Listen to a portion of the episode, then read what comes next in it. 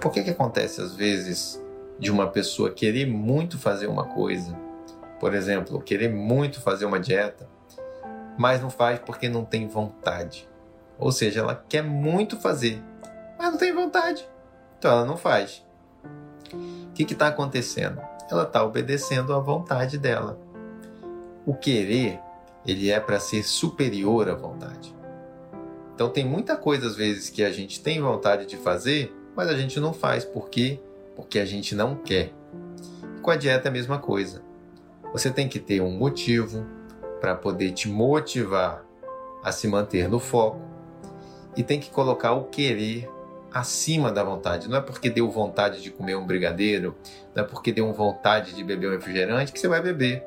Porque o seu querer, ele é superior à sua vontade. Depende de você fortalecer o seu querer e a sua motivação para manter o foco